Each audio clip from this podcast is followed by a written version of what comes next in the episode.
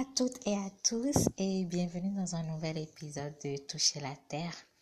Euh, dans cet épisode, j'aimerais vous parler, en fait, partager avec vous un sujet qui me préoccupe de plus en plus et c'est le sujet de l'alimentation saisonnière.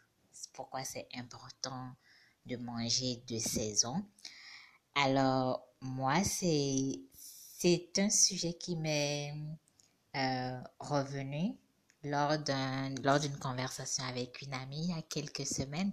Et je me suis dit tiens ce serait intéressant de partager mes réflexions euh, mes expériences avec vous. Donc euh, c'est de ça qu'on va parler aujourd'hui. Alors c'est quoi l'alimentation de saison? Pourquoi c'est si important de suivre les, le cycle saisonnier pour s'alimenter? Manger de saison, c'est tout simplement manger, les, consommer ce qui est disponible autour de nous à une période bien précise. Donc, c'est vraiment important comme euh, définition. Il faudra tenir compte de deux éléments principaux dans cette définition, c'est-à-dire l'élément local. Il faut que le, la production soit une production locale et il faut aussi que ce soit le moment de, cette, de cet aliment-là que nous aimerions consommer. Donc, je donne un exemple tout simple, la tomate. La tomate, c'est important de se dire, de ne pas forcément s'attendre à consommer de la tomate tous les jours de toute l'année. Je sais que c'est super difficile parce que la tomate, c'est, c'est quand même un fruit qui est très, euh, qui fait généralement l'unanimité, qui est très, très présent dans l'alimentation, surtout l'alimentation en Afrique. Il y a beaucoup, beaucoup, la plupart des sauces en Afrique, c'est la base, c'est vraiment la tomate. Donc, si je prends l'exemple de la tomate, c'est important de ne pas s'attendre forcément à avoir de la tomate toute l'année, tous les jours de l'année, parce que oui, c'est un fruit saisonnier aussi, comme tous les autres fruits et légumes d'ailleurs. Donc, tout est question de, de savoir ce qui est de saison et ce qui ne l'est pas. Donc, pour revenir à la définition, je disais que c'est deux éléments importants à prendre en compte. Donc, le fait que l'aliment doit être euh, de préférence locale et le fait aussi qu'il doit être, euh, voilà, de saison, justement. Donc, c'est important de tenir du, de tenir compte pardon, de ces deux éléments-là. Alors, pourquoi c'est important de manger de saison? Tout simplement parce qu'en fait, il y a plusieurs raisons. Il y a plusieurs raisons. La première raison qui est très, très euh, naturelle et spontanée et qu'on ne voit pas toujours, pour ne pas dire pas du tout souvent, c'est juste que notre corps a tendance à euh, fonctionner de manière à avoir des besoins spécifiques selon les saisons. C'est-à-dire que les, les, besoins de notre corps en saison pluvieuse ou en, en hiver, si je prends l'exemple de l'Occident par exemple, n'est pas, les besoins ne sont pas les mêmes que en saison sèche, par exemple. Et ça, c'est vraiment si, en tant qu'observateur ou observatrice de la nature, c'est c'est, ça peut paraître évident parce que euh, quand il pleut, on a une humeur peut-être qui est légèrement différente que quand il fait très soleil. En fait, c'est des, c'est des, comment dire, c'est des remarques qui sont plus subtiles dans certaines parties du monde que d'autres. C'est-à-dire que en Afrique, par exemple, on est tellement habitué à ce que le temps soit plus ou moins stable, c'est-à-dire, c'est vrai, il pleut, il fait soleil, c'est alternatif, mais en même temps, c'est, ça joue sur notre humeur, ça joue sur notre corps, ça joue sur nos besoins en alimentation, mais c'est toujours est-il que c'est moins perceptible qu'en Occident, par exemple, où les saisons sont vraiment, les changements saisonniers sont vraiment radicaux, c'est-à-dire l'hiver, il neige tout est vraiment comme chamboulé, le rythme de la nature est, est beaucoup plus plus lent, plus calme, plus bas. Et en été, par contre, il fait chaud, c'est la vigueur, c'est le moment où on veut faire plein, plein de choses dehors, etc. Donc, c'est pour expliquer à quel point les différences euh, saisonnières peuvent être moins perçues dans certaines parties du monde que d'autres, mais il faut garder à l'esprit qu'elles sont là, elles sont présentes et elles agissent sur notre sur notre corps tout simplement et par conséquent, c'est important que nous adaptions notre alimentation à ces changements euh, de rythme et de cycle finalement. Alors aujourd'hui, dans, dans cet épisode, je vais euh, m'apesantir sur euh, trois différents, euh, comment dire, trois, trois différents aspects des impacts que peuvent avoir une alimentation saisonnière sur notre corps, sur notre environnement, on le verra. Donc, on va aborder principalement les effets sur la santé, sur l'environnement euh, et aussi des effets euh, économiques, des effets économiques aussi quand même. Euh, donc, manger de saison, pourquoi c'est bon pour la santé? Manger de saison, c'est bon pour la santé? Tout simplement parce que ça donne à l'organisme ce dont il a exactement besoin en une saison spécifique. Euh, c'est-à-dire que si je prends le cas du Bénin, généralement en saison pluvieuse, c'est-à-dire de, de, juin à août, voire septembre, c'est avec les, les, changements climatiques qu'on observe des, des, périodes de des cycles plus longs ou plus courts, dépendamment du, euh, du temps, du moment. Donc, la tomate est disponible de juin à août, mais vraiment en grande, grande abondance, ce qui n'est pas le cas à partir de novembre, novembre, décembre jusqu'à février, voire mars, il y a vraiment une pénurie de tomates. Donc, c'est vraiment à, à, nous en tant que consommateurs, en tant que personnes qui voulons vraiment nous reconnecter à la nature, c'est à nous de chercher à savoir, à comprendre tous ces cycles-là et à savoir ce qui est disponible comme production, comme aliment euh, dans, notre, dans notre pays, dans notre région, dans notre communauté et qui, par conséquent, va nous faire du bien à nous, à notre corps, à notre santé.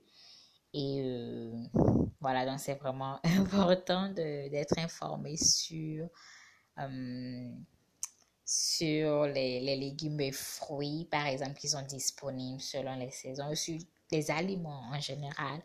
Euh, donc voilà. Alors l'autre avantage que euh, le fait de manger de saison a, et qui est un avantage euh, immédiat, perceptible immédiatement, c'est, c'est que quand vous mangez des aliments de saison, c'est plus perceptible au niveau des fruits et des légumes le goût est meilleur.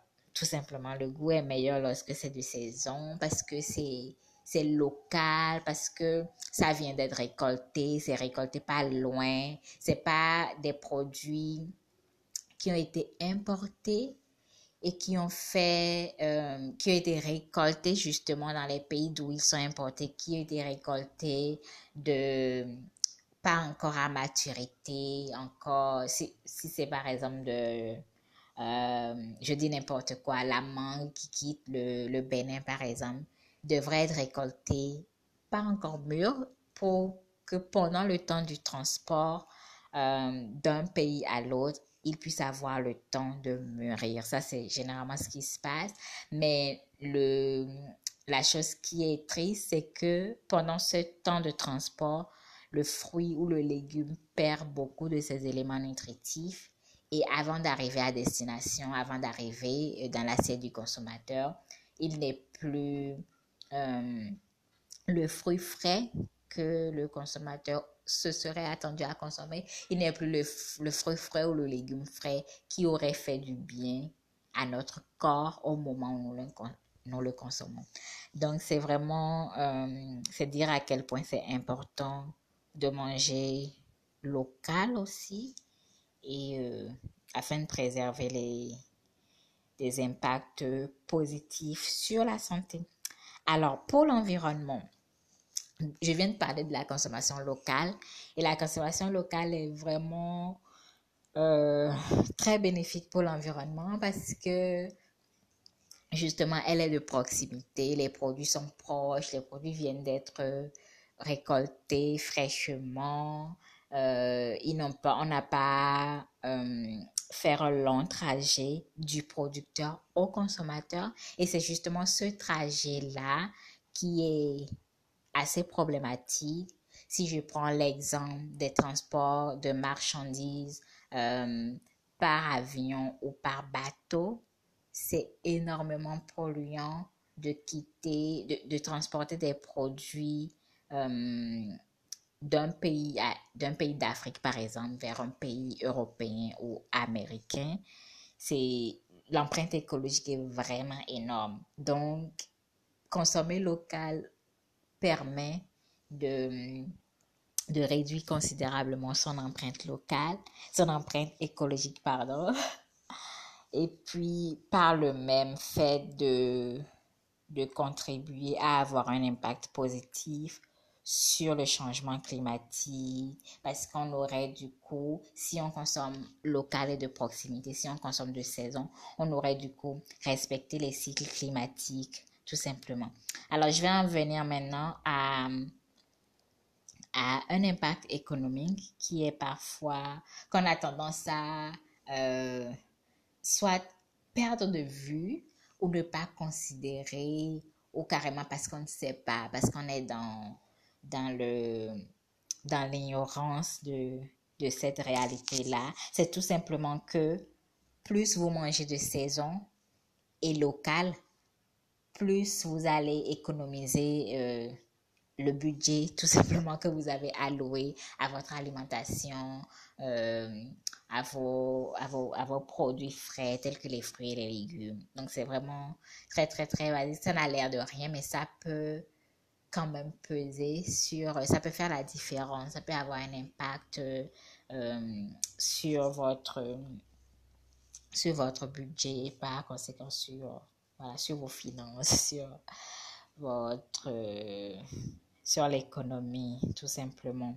Donc, c'est vraiment euh, intéressant de pouvoir avoir cette réalité-là euh, en tête, de ne pas la perdre de vue et de toujours préférer consommer local parce que quand vous consommez local et de proximité, le producteur, il n'est pas loin de, de vous et il n'a pas eu à évidemment importer ou exporter sa production. Donc, c'est sûr que sur le coût de, de vente, c'est sûr que le consommateur ne va pas dépenser euh, plus que s'il avait acheté un fruit ou un légume importé dans un supermarché euh, de là où de l'endroit où il vit, tout simplement.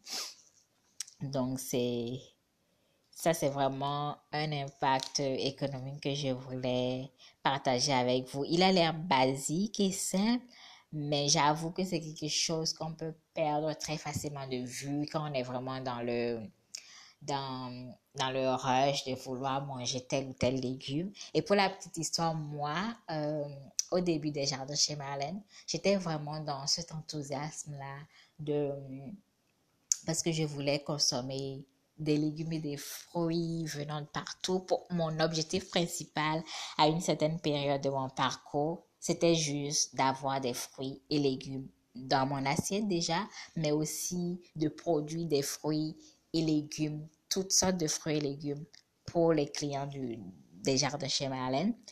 Et euh, j'étais tout simplement dans l'erreur parce que c'était pas possible. Je me suis rendu compte avec le temps et avec mes expériences que c'est pas possible tout simplement d'avoir tous les légumes qu'on veut ou tous les fruits qu'on veut à tout moment de l'année. Donc ça, c'est vraiment pas possible. C'est quelque chose que j'ai mis du temps à, euh, à concevoir, à expérimenter et surtout à accepter parce que lorsque vous avez une demande forte, lorsqu'il y a plein de personnes qui s'attendent à avoir de la tomate toutes les semaines, de tous les mois, de toute l'année, c'est vraiment, ça peut créer comme un stress euh, plus ou moins permanent.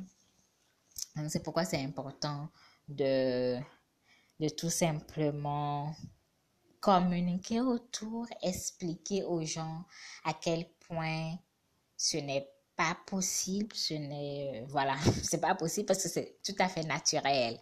C'est important de suivre le, le cycle de, de, la nature, le cycle de la vie. Et le cycle de la nature, il est saisonnier tout simplement. Il ne peut pas toujours nous donner les choses que nous voulons au moment où nous les voulons. Euh, voilà. Et ça, c'est vraiment, c'est important aussi de garder à l'esprit que en réalité, c'est pour notre bien. La saisonnalité n'a que des, des bienfaits. C'est juste à, à l'être humain d'adapter ses envies ou de ou même de varier ses envies justement et nous euh, au jardin chez on est beaucoup dans cet effort là de voilà, de, de, ne pas forcer, de ne plus forcer et juste de présenter euh, à toutes les personnes qui veulent consommer nos légumes et nos fruits, de leur présenter tout simplement les choses que nous sommes arrivés à cultiver à une telle ou telle période de l'année. Donc, c'est, c'est ça la réalité, qui, est une très belle réalité parce que ça, ça aide beaucoup à, à lâcher prise, à aller au rythme de la nature, à se reconnecter à cette nature-là et à être beaucoup, beaucoup plus créatif ou créative euh, dans son alimentation de tous les jours, en cuisine, euh, essayer de remplacer tel légume par tel autre parce qu'il n'est pas disponible. Essayez de remplacer par exemple la tomate par la carotte euh, pour découvrir des saveurs nouvelles, pour découvrir des goûts auxquels on n'était pas forcément habitué, mais qui euh, finalement vont nous faire vivre une expérience euh, gustative autre que celle dont nous avions l'habitude, tout simplement. Donc voilà, euh, voilà les, quelques petites informations, les quelques petites inspirations que je voulais partager avec vous aujourd'hui pendant euh, cet épisode de Toucher la Terre.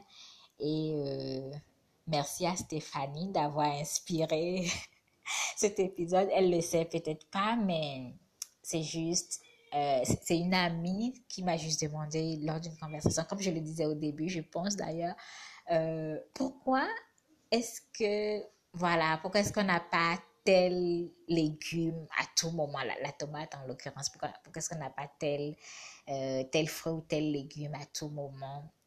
Et après lui avoir expliqué, moi, mes expériences par rapport à la saisonnalité, par rapport à l'alimentation de saison et tout, elle a compris parce qu'elle n'était absolument pas au courant de, de, ce, de cette réalité saisonnière-là qui, en principe, devrait concerner tout le monde, aussi bien les producteurs que les consommateurs. Donc, elle n'était absolument pas au courant.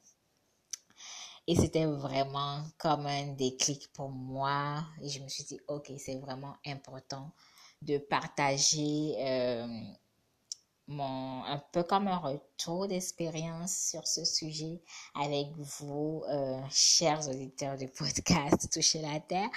Donc, j'espère euh, de tout cœur que cet épisode vous aura plu, que vous aurez, euh, que vous y aurez puisé des quelques petites ressources pour pour réorienter votre manière de vous alimenter, mais sans pression aucune, juste garder à l'esprit à quel point c'est important d'aller au rythme de la nature, parce que la nature, c'est des cycles et que les cycles nous font vivre des événements, euh, des événements, des sensations différents euh, voilà, selon les saisons, tout simplement. Donc, j'espère que vous avez apprécié euh, cet épisode. N'hésitez pas à nous faire des retours là-dessus. Et je vous souhaite euh, de très bons moments d'alimentation, de très bons moments de retour à la terre, de reconnexion à la terre. Et je vous dis à très bientôt dans un nouvel épisode. Bye. Hello à toutes et à tous et bienvenue dans Toucher la Terre, le podcast des jardins chez Marlène. Alors aujourd'hui, je suis ravie de vous retrouver pour euh, toujours aborder un sujet qui va dans le sens du retour à la terre, du retour à la nature. Et aujourd'hui, on va parler beauté.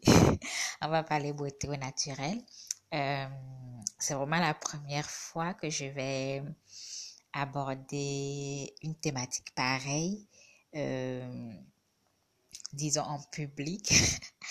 Ça a pendant longtemps été euh, un parcours assez personnel euh, que je partage bien sûr avec des amis, avec ma famille, mais c'est vraiment la première fois que je vais aborder ce sujet de manière euh, publique à travers cet épisode de Toucher la Terre. Alors, de quoi est-ce qu'on va parler? De quoi est-ce que j'ai envie de vous parler? Qu'est-ce que j'ai envie de partager avec vous? Tout simplement mes convictions au sujet de la beauté naturelle et de, l'importance de rester soi tel que, voilà, tel que la nature nous a faite euh, je pense que je vais beaucoup parler au féminin parce que je vais, parce qu'il s'agit du partage de mon expérience avant tout. Et euh, je partagerai éventuellement avec vous aussi quelques pratiques que moi je j'applique pour ma beauté au naturel. Alors, je pense qu'on va, je vais aborder de la beauté naturelle selon deux aspects euh, de mon parcours. Il s'agira de mon parcours capillaire, c'est-à-dire de mon retour à mes cheveux naturels. Et ensuite, euh, de mon parcours, disons, cosmétique en griffe. Pas, vous allez vous rendre compte que c'est pas c'est pas grand chose. C'est, j'ai des pratiques très très simples côté euh, cosmétique et même capillaire. Mais voilà, j'ai hâte de vous raconter l'histoire euh, derrière tout ça. Alors, pour rentrer dans le vif du sujet, je vais partir, je vais repartir en enfance. Alors pour, euh, si vous ne savez pas, moi je suis issue d'une famille de quatre filles, mes parents ont quatre filles. Donc, euh, on se, nous nous tressions toutes.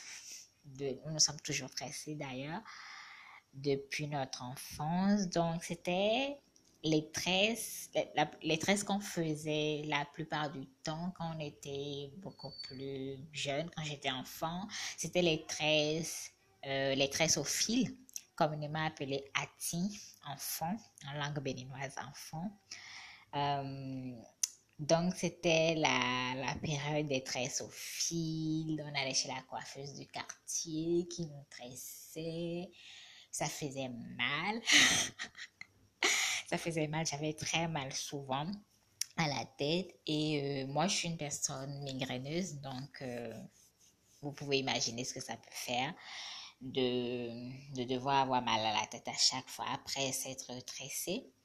Mais on était contente parce qu'on était toujours bien tressés, nos cheveux poussaient, c'était des cheveux naturels.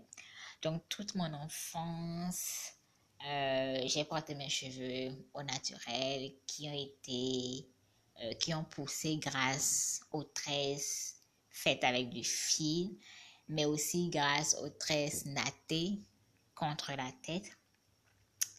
Donc ça, c'était euh, quand j'étais beaucoup, beaucoup, beaucoup plus jeune. Alors, la période de l'adolescence est venue avec un peu comme cette nécessité qui n'en était vraiment pas une, vous allez euh, vous en rendre compte très vite, de de se défriser les cheveux en fait parce que euh, les cheveux naturels faisaient mal quand on les tressait au fil. Donc, il y avait cette présomption selon laquelle se défriser les cheveux allait les rendre plus, plus malléables pour la coiffeuse notamment et pour nous-mêmes, pour peigner nos cheveux et tout. Tout simplement parce que on ne savait pas quand on avait les cheveux crépus, on ne savait pas toujours comment les traiter. Les coiffeuses euh, étaient à la limite euh, énervées parfois de, de vous tresser parce qu'elles trouvaient les cheveux très très durs. Enfin bref. Donc la période d'adolescence, c'était le défrisage. Mais j'avoue pas énormément parce que je pense euh, ma mère veillait à ce que nous n'allions pas défriser nos cheveux à chaque fois très régulièrement. Donc c'était, disons, un défrisage raisonnable, mais c'était quand même du défrisage avec des produits euh, défrisants tout simplement. Et c'est avec le temps, c'est durant mon parcours vers le naturel, vers le retour à mes cheveux naturels, que j'ai pu découvrir certaines vérités selon euh, certaines vérités euh, par rapport à la composition de tous ces produits défrisants-là. Donc, l'adolescence, c'était la période des frisages. Euh, à la fin de l'adolescence, c'était hum, la période de tissage. Mais moi, je j'étais pas trop tissage et je pense que je ne le serai jamais vraiment. Parce que je me sens très, très vite. Je, peux compter le nombre de fois que j'ai fait des tissages dans ma vie. Je peux les compter sur, je pense, peut-être les cinq doigts d'une main. Donc, c'est vraiment pas beaucoup de fois parce que je, je déteste me sentir comprimée, confinée, euh, pas libre. Donc, euh, voilà. Alors, il y a eu un déclic qui m'a conduit sur la route, qui m'a conduit sur la route de, du retour au naturel. En fait, il y en a eu plusieurs, de petits, de, petits déclics de part et d'autre.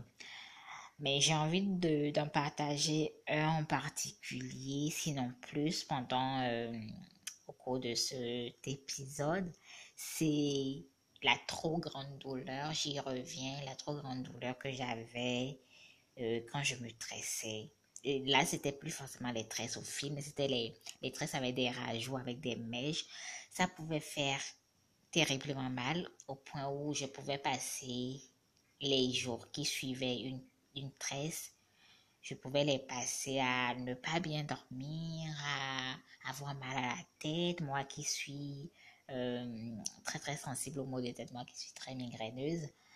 Donc les tresses, parce que les tresses étaient serrées, et il y a un déclic particulièrement qui est survenu un jour où j'avais, j'avais fini de me tresser, j'avais mal, mais mal. Et je me suis juste posé une question. Je me suis demandé, qui t'a demandé de faire ça? Pourquoi tu fais ça? Et toutes les réponses que j'ai eues, c'était juste personne. personne ne m'a demandé de faire ça. Et je ne le faisais pas pour plaire à quelqu'un. Je ne le faisais pas parce qu'on m'obligeait à faire ça. Donc, je me suis rendu compte, mais alors pourquoi Pourquoi te faire du mal à toi-même? Donc, c'est là que j'ai. C'était vraiment un déclic très fort. J'ai décidé d'arrêter de me faire du mal. Du coup, je trouvais qu'il y avait déjà suffisamment de raisons, suffisamment de douleurs liées intrinsèquement à la condition d'être femme pour ne pas en rajouter soi-même et surtout pas pour plaire aux autres. Donc, euh, j'ai décidé d'arrêter de me défriser. Je vais, je vais vous dire un peu plus loin euh, comment c'est intervenu de manière concrète. Mais déjà, j'ai envie de partager avec vous euh, une image. C'est une caricature que j'ai vue sur les, sur les réseaux sociaux il y a quelques semaines maintenant. Et ça m'a littéralement choqué, mais c'est tellement, ça démontre tellement la réalité qu'on vit, je pense surtout sous, sous nos cieux. L'image évoquait simplement, c'était de, euh, je pense, deux scénarios. L'image évoquait euh, une grand-mère tressant sa petite fille et en la tressant, la grand-mère lui disait euh, sois courageuse, tu dois sauver. Parce que la, la, fille avait visiblement mal parce qu'on la tressait. Et sa grand-mère lui disait, garde courage, tu dois souffrir pour être belle. Ça, c'était la phrase. Tu dois, il faut souffrir pour être belle, tu dois souffrir pour être belle. Et à côté, au même moment, le, le garçon, un peu, le petit-fils de la grand-mère, qui vient et qui interroge sa grand-mère, ah mamie euh, et moi alors que devrais-je, qu'est-ce que je devrais faire pour être beau? Et à sa grand-mère de lui répondre, tu, tout ce que tu as fait pour être beau, c'est de bien manger et de faire du sport. Waouh, je ne vous dis pas à quel point cette image a carrément euh, voilà, m'a choqué, mais c'est tellement la réalité. Et euh, honnêtement, je profite de, pour vous dire en même temps, parce que ça, c'est la conclusion à laquelle moi, j'en suis venue. C'est la manière dont moi, je vis actuellement tout ce que vous avez fait, tout, tout ce que vous avez à faire, pardon, en tant que femme pour être belle. C'est de bien manger et de faire du sport. honnêtement. Et moi, franchement, c'est, ma devise aujourd'hui après après près de 9 ans de retour à mes cheveux naturels, de retour à des soins entièrement naturels pour, euh, pour mon, ma, ma, peau, mon corps, mes cheveux. Voilà. Donc, euh, ça c'est pour la, la, petite histoire de cette caricature qui en dit long sur la mentalité sociale et toute cette pression qu'ont les femmes par rapport à leur beauté, par rapport euh, à, leur, à leur corps en général.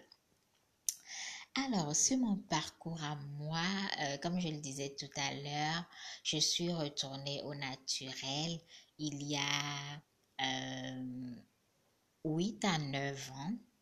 Si mes souvenirs sont bons, c'est depuis 2012 que j'ai entamé une transition.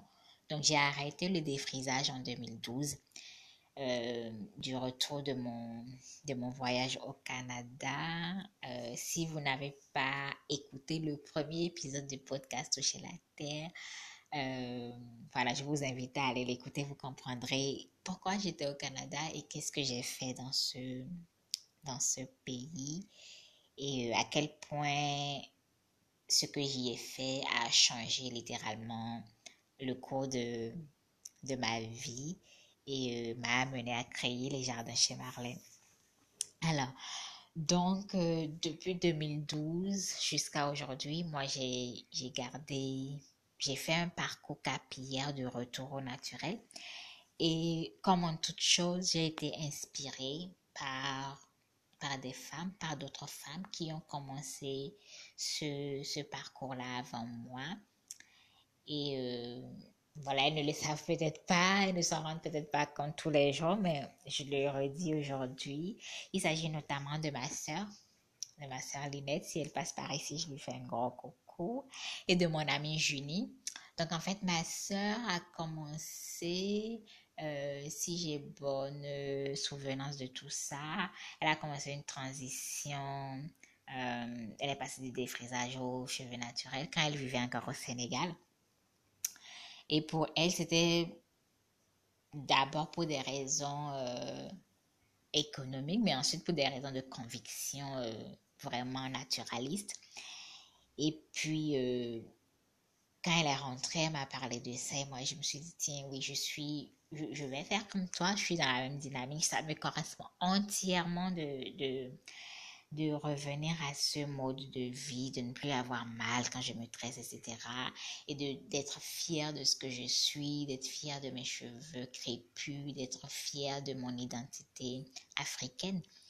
Et euh, donc ça, c'est la première femme qui m'a inspirée, qui m'a décidé à faire ça. La deuxième, c'est Junie, mon amie. Euh, elle est canadienne d'origine haïtienne.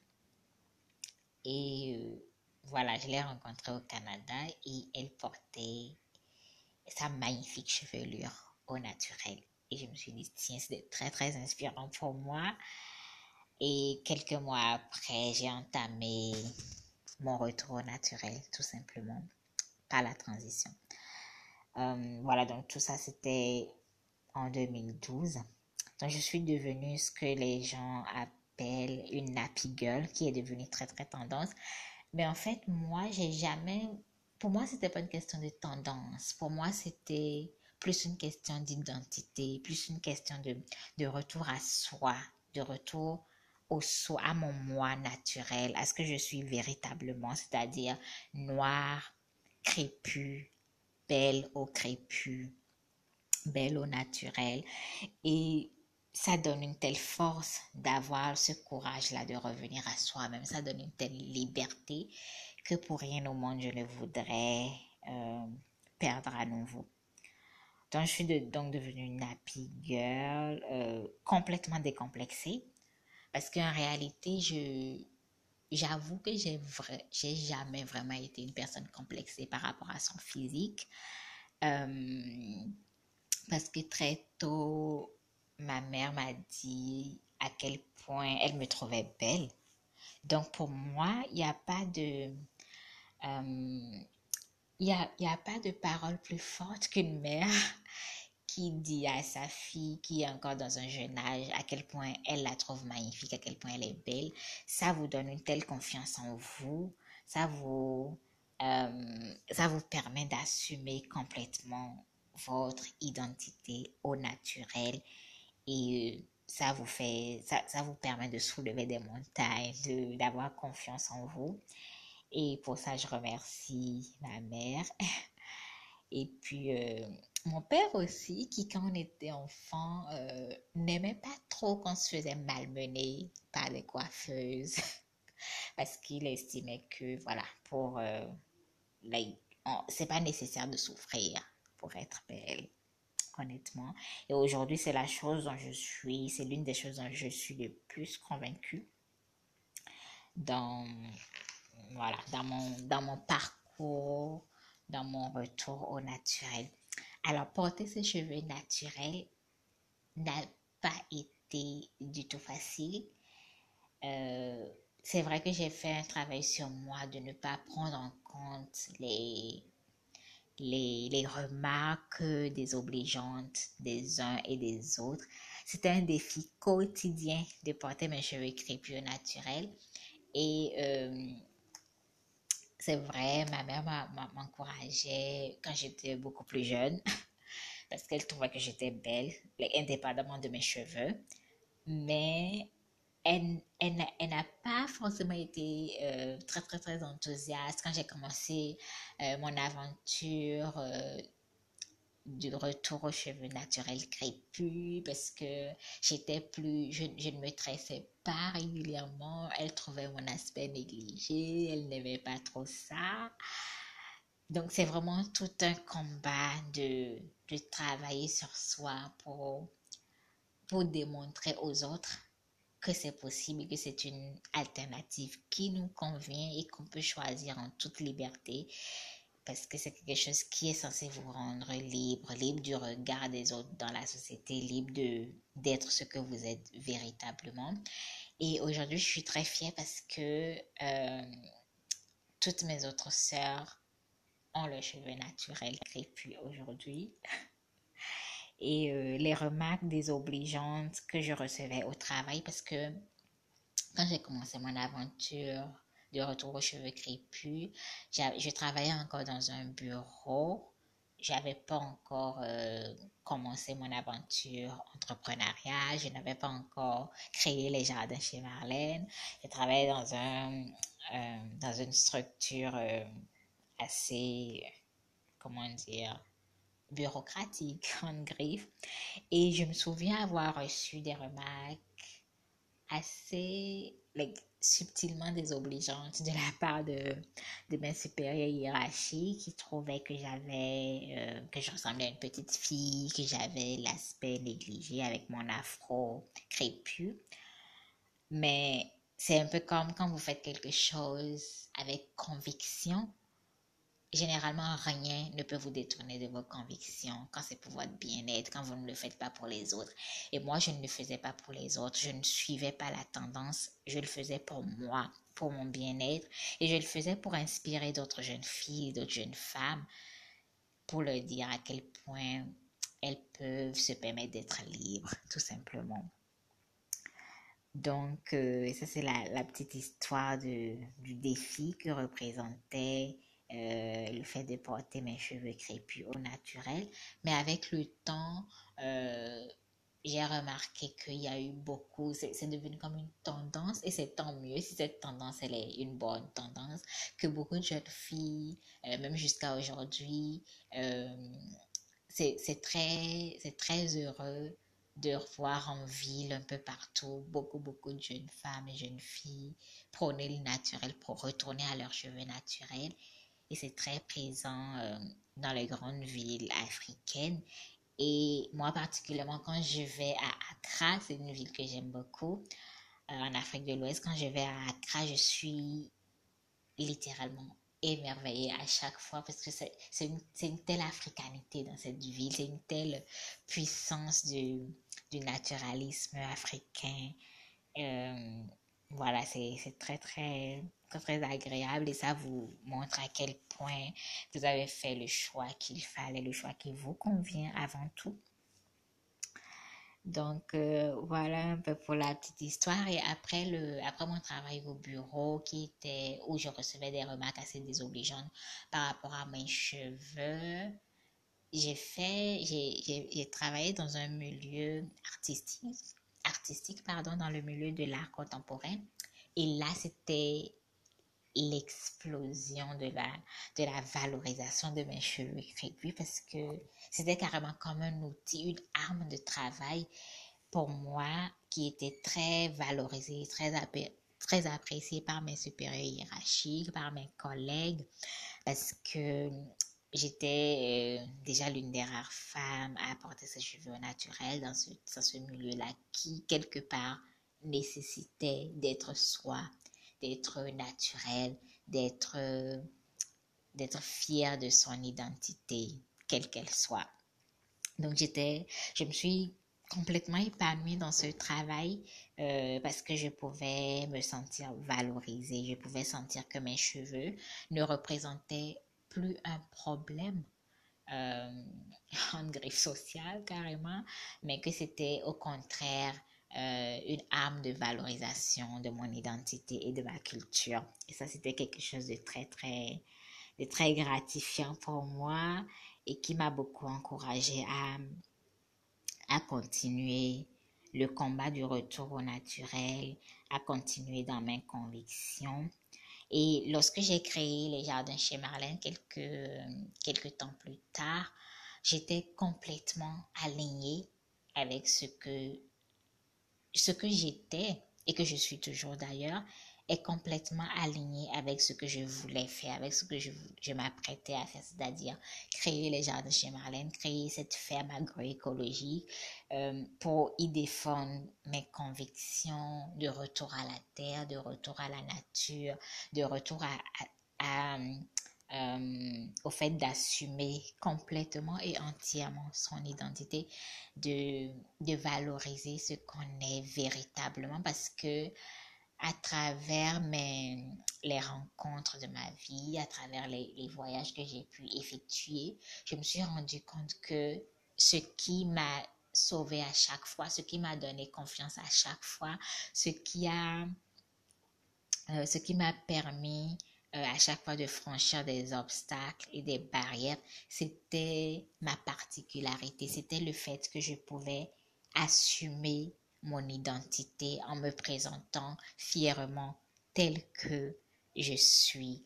Et ça, c'est vraiment très très important. C'est un point déterminant et capital euh, dans mon retour dans mon retour au, au naturel en parlant de euh, pour ce qui est de mon parcours capillaire. Donc, euh, depuis 2012, je, je suis devenue euh, une nappie, donc porter ses cheveux au naturel et j'allais partout. J'avais, j'aimais beaucoup le style afro parce que je ne me cachais pas derrière.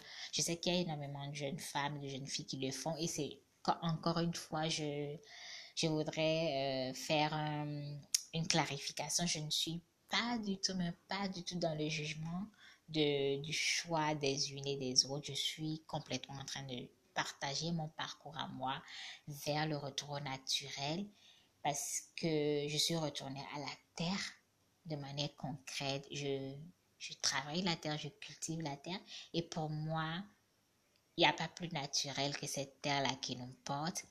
Et pour que je sois alignée entièrement avec elle, ça, ce sont mes choix que j'ai faits dans, dans tout ce que je... dans tout mon style de vie, que ce soit physique, euh, voilà, moral, etc. J'ai décidé de rester en complet alignement avec cette terre-là. Donc, c'est vraiment no judgment. Je suis pas en train de, de porter un regard critique sur les, les, choix des, des unes et des autres. Juste vous inviter à être absolument vous-même. Il n'y a pas meilleur, euh, a pas meilleur allié que soi-même pour, euh, pour aller de l'avant, tout simplement, pour être bien, en fait, tout simplement, pour être bien dans sa peau, dans sa tête, dans son corps, dans sa vie. Hum. Donc, j'étais totalement alignée avec ce que je faisais. Euh, je portais mes cheveux afro, je ne me cachais pas sous des, euh, sous des extensions ou sous des perruques euh, tout le temps, tout le temps. J'aimais beaucoup porter fièrement mes cheveux euh, afro. Je dis j'aimais, vous allez comprendre pourquoi. Et tout de suite d'ailleurs. Donc, au bout de 8-9 ans, on est en 2020, 2012-2020, je pense que ça fait 8 ans. Après 8 ans, j'avais envie d'autre chose. J'avais envie de, de passer à une autre étape dans ce retour au naturel-là, dans ce retour à mes cheveux naturels. Et euh, vu que je suis euh, une jeune femme assez, euh, comment dire, qui aime un peu bouger quand même, qui n'aime pas rester sur place, qui veut, je veux être tout le temps ready to go, je veux être prête à partir tout le temps, que ce soit pour mes activités à la ferme déjà de chez Marlène, que pour des, des sollicitations ou d'autres. Je veux être tout le temps prête euh, en très très peu de temps. Euh, donc, j'ai voulu euh, changer de style, mais toujours en restant naturel et même beaucoup plus naturel encore. Donc, j'ai décidé le j'ai décidé de faire des locks. Tout simplement, donc actuellement, mes cheveux sont loxés, c'est-à-dire que euh, j'ai des dreadlocks sur ma tête. Et c'est depuis quelques, depuis quelques mois, c'est un nouveau style capillaire que j'apprécie énormément parce que ça me permet d'être totalement libre, totalement moi-même, totalement fière. Je, je, je, je, prends le temps de faire beaucoup d'autres choses, du temps que j'aurais pu investir à, à prendre soin de manière peut-être spécifique de mes cheveux. Je le prends pour autre chose, pour, euh, pour mon bien-être. Et euh, tout à l'heure, dans, dans la suite du podcast, je vais partager avec vous. Ça ne saurait d'ailleurs tarder, ça va être le prochain point. Je vais partager avec vous quelques-unes de mes pratiques à moi euh, que j'aime beaucoup faire et qui sont très très très efficaces pour moi. Donc j'ai passé le, le Rubicon, j'ai décidé de, devenir une femme loxée.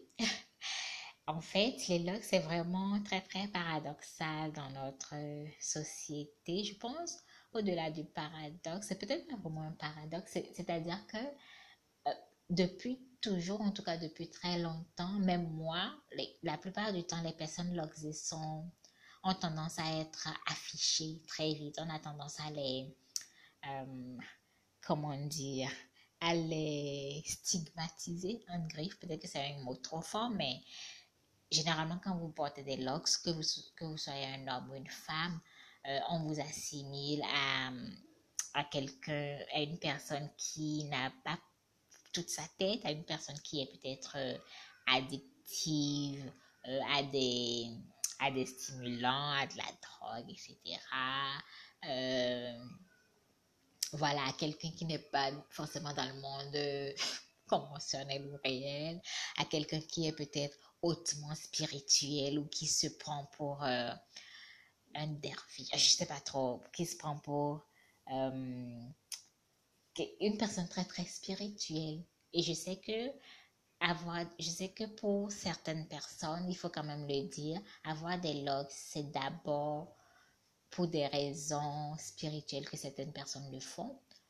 Mais honnêtement, moi, la, la raison principale, honnêtement, la raison principale pour laquelle j'ai décidé de, de, de, faire des logs, c'est vraiment des raisons très, très pratiques. C'est-à-dire, je voulais gagner du temps et je voulais gagner de l'argent, c'est-à-dire économiser de l'argent. Clairement. Et je voulais, euh, donc, des raisons de temps, des raisons d'économie, des raisons de, de vraiment euh, ne pas passer des heures à faire des soins pour les cheveux. Euh, ne pas passer des heures à faire des soins pour les cheveux et être euh, voilà, naturellement moi, garder mes cheveux, ne pas trop les manipuler, les laisser libres, les laisser respirer. Euh, voilà, donc moi, personnellement, ce sont les raisons principales qui m'ont poussé à, à, à, faire des dreadlocks et je les aime énormément euh, depuis quelques mois que je les porte. Donc voilà un peu pour ce qui est de mon de mon parcours capillaire, de mon retour au naturel, euh, du point de vue de mes cheveux déjà. Et je vais partager quelques astuces pour le soin de mes cheveux, pour les soins de mes cheveux, mais aussi rapidement pour les soins euh, que je peux faire à mon corps ou à mon visage. Et vous allez vous en rendre compte, c'est simplissime. C'est pas du tout compliqué et c'est ce qui me réjouit, c'est ce qui me, me rend encore plus libre et plus euh, convaincue de, de, tous les choix que j'ai faits. Alors, on va commencer par les, les, les cheveux, parce que je viens de parler de mes locks. On va commencer par mes locks, tout simplement. Euh, donc, comment est-ce que j'entretiens mes locks? C'est facile, c'est basique. J'essaie juste de les garder hydratés, souvent donc dans un vaporisateur, juste de l'eau. Moi, je mets généralement juste de l'eau. Vous pouvez, si vous voulez, ajouter euh, de l'huile, euh, je pense de l'huile végétale, pas trop lourde quand même à votre eau, ou, ou peut-être des huiles essentielles comme l'huile essentielle de menthe poivrée pour le côté euh, mentholé sur votre cuir chevelu. Enfin bref, moi je ne fais pas tout ça, je mets juste de l'eau dans mon vaporisateur et je j'essaie d'hydrater mes cheveux euh, quand je peux. J'ai vraiment pas de, routine spécifique ou de, jour spécifique où je fais ça. Et j'avoue quand même que je fais généralement, généralement mes soins les dimanches. Donc c'est vraiment... Euh, de, de vaporiser mes cheveux avec de l'eau. Et la deuxième chose que je fais et que j'ai découvert il y a pas longtemps, euh, parce qu'en fait ma coiffeuse m'avait juste, euh, ma coiffeuse qui m'a fait mes locks, m'avait juste dit ces deux éléments pour l'entretien de tes locks. De l'eau, c'est le premier élément, et une huile, une huile végétale de ton choix. Donc, moi, j'ai opté pour l'huile d'olive. Et en fait, euh, j'utilise de l'huile de rose infusée. Des, des, des, pétales de rose infusés à l'huile d'olive. Donc, les pétales de rose proviennent des jardins chez Marlène parce que nous, nous cultivons des roses rouges qui sont trop belles. Donc, c'est de l'huile de rose infusée. Donc, après l'hydratation euh, sur mes cheveux, j'applique un tout petit peu, pas beaucoup. Surtout pas beaucoup parce que l'idée avec les locks, c'est de ne pas les charger parce que vu que c'est une chevelure qui est entremêlée, l'idée pour un meilleur entretien, pour un bon entretien, c'est de ne pas la charger, cette chevelure, avec énormément de produits. Parce que s'il y a énormément de choses qui peuvent capter euh, la poussière et tout ça, ce n'est pas bon. Donc, simplement de l'huile pour hydrater, de l'eau pour hydrater, pardon, et de l'huile de rose des jardins chez Marlène que moi j'utilise pour, euh, voilà, pour le, euh, pour le côté brillant et lumineux de mes locks. Et c'est tout. That's all. c'est tout, c'est vraiment tout ce que j'ai fait pour entretenir mes locks. Après, l'autre astuce, c'est de quand vous allez dans une zone poussiéreuse ou quand vous allez en ville pour, protéger vos locks contre la pollution, contre la poussière, etc. Euh, devenez simplement ami des foulards. Et moi, je suis fan de foulards avec des tissus africains. Je suis complètement fan de ça. Donc, ça tombait bien pour, euh, pour changer de style de temps en temps, même en étant une femme loxée. Donc, voilà un peu pour euh, quelques petites astuces par rapport à mes cheveux en ce moment, parce que j'ai des locks. Alors, pour ce qui est des soins cosmétiques, c'est tout aussi simplissime. C'est très, très, très simple, c'est très, très basique. Le premier produit que j'utilise pour mon corps et aussi que j'utilisais pour mes cheveux quand j'avais encore mon afro. Donc ici, on va s'en tenir au corps puisque j'ai déjà parlé des cheveux. C'est vraiment le beurre de karité.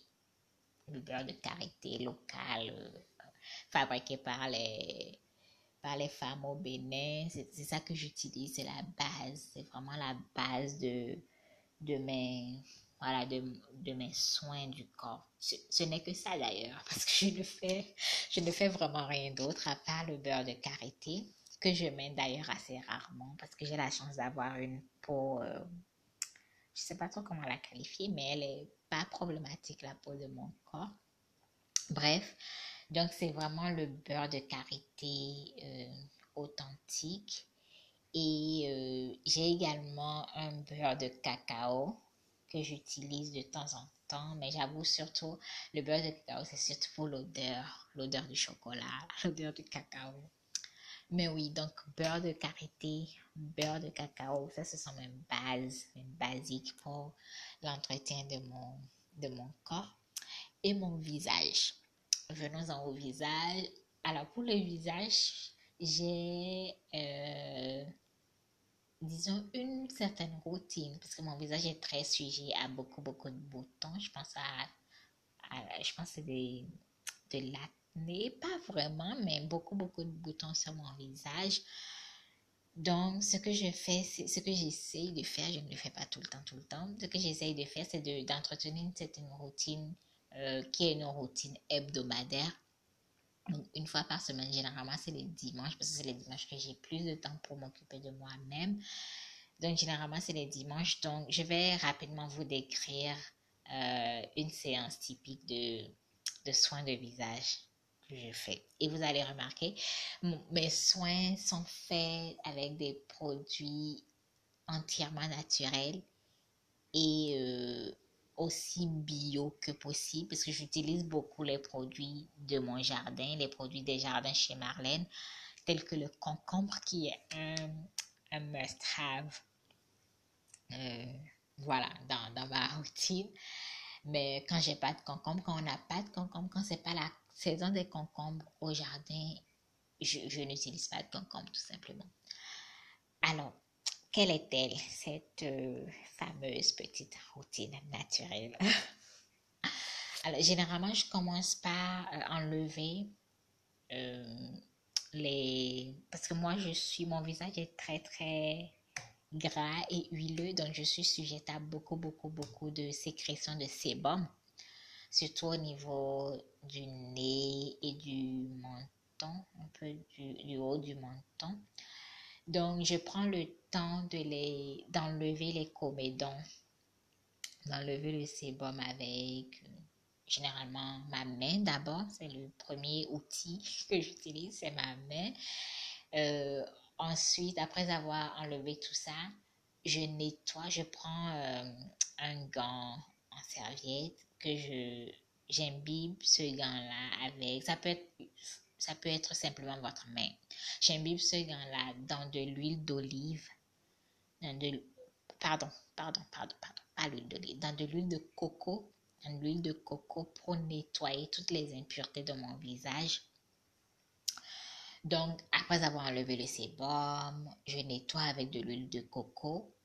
Et après avoir nettoyé avec de l'huile de coco, je peux faire deux choses, soit un masque à l'argile si j'en ai à disposition et ce n'est pas toujours le cas, pas du tout, c'est assez rare d'ailleurs. Soit ce que je fais le plus régulièrement, qui est très très très très régulier, qui est qui fait vraiment partie intégrante de ma routine, c'est un mélange miel curcuma que je mets euh, comme un gommage. Donc c'est un gommage miel curcuma, poudre de curcuma, euh, miel local et c'est tout. C'est ça, ça nettoie, ça purifie, ça gomme mon visage, mais comme de manière. Je suis très très satisfaite du résultat et je suis très très heureuse. Je me sens purifiée, je sens mon visage purifié quand je fais ce soin-là. Et euh, voilà, comme vous l'aurez remarqué, c'est vraiment rien que des ingrédients naturels. Donc ça, c'est la troisième étape. Donc la première étape, c'était enlever les sébums. Deuxième étape, nettoyer le visage de toutes ces impuretés avec de l'huile de coco. Troisième étape, faire un gommage miel, curcuma qui marche absolument pour moi. J'essaye souvent les gommages aussi miel, poudre de cannelle, ça marche tout aussi parfaitement. Et la quatrième étape, euh, après avoir rincé le gommage miel curcuma, c'est à cette étape qu'intervient le concombre, des du concombre que je découpe en rondelles et que je prends pour nettoyer à nouveau tout mon visage. Et puis après, c'est tout. Je passe euh, sous la douche généralement donc je, lave mon visage. Le soin est fini. Et la dernière touche à mon soin du visage, c'est toujours, je retourne à mon, à mon huile de rose des jardins chez Marlène et puis euh, de tout réjouir. Mon visage est tout propre, mon visage est, il respire, il resplendit, il est, il me rend fier, il reflète ce que je suis, naturel. Euh, voilà, voilà, c'est vraiment un parcours qui fait partie intégrante de mon retour à la terre, qui n'est pas allé sans mon retour à la terre. Les deux vont vraiment de pair. Et c'est d'ailleurs la pertinence de ce pourquoi j'avais envie de partager euh, cette thématique avec vous pendant, cette, pendant cet épisode de, du podcast euh, Toucher la Terre. Donc voilà, euh, j'espère que cet épisode vous aura plu et je voulais préciser aussi quelque chose. Le, tout ce retour au naturel dans son corps, dans ses cheveux et tout, s'accompagne évidemment aussi d'une alimentation saine et équilibrée, d'une consommation d'énormément de légumes et de fruits, on ne le dira jamais assez, d'une alimentation saisonnière, on ne le dira jamais assez. Si vous n'avez pas encore écouté le podcast euh, qui traite de l'alimentation saisonnière, c'est le, c'est le dernier numéro de le dernier épisode de notre podcast d'ailleurs, Pourquoi s'alimenter euh, selon les saisons? Je pense que c'est un titre du genre. Donc, je vous invite à euh, aller écouter tous les épisodes avant celui-ci. Et surtout, surtout, n'hésitez pas à partager euh, le podcast Toucher la tête, spread the word. Voilà, je vous remercie beaucoup, beaucoup pour votre attention. Je vous remercie pour euh, votre écoute et euh, j'espère que cet épisode vous aura plu, qu'il vous aura euh, inspiré, motivé à retourner au, naturel ou à, être renforcé dans vos convictions sur ce parcours-là. J'espère qu'il vous aura apporté quelques euh, astuces, quelques éléments de connaissance aussi. Et je vous remercie de d'avoir suivi, tout simplement d'avoir écouté cet épisode. N'hésitez pas à le partager et je vous dis à très bientôt pour un, nouvel épisode du podcast Toucher la Terre. Bye bye.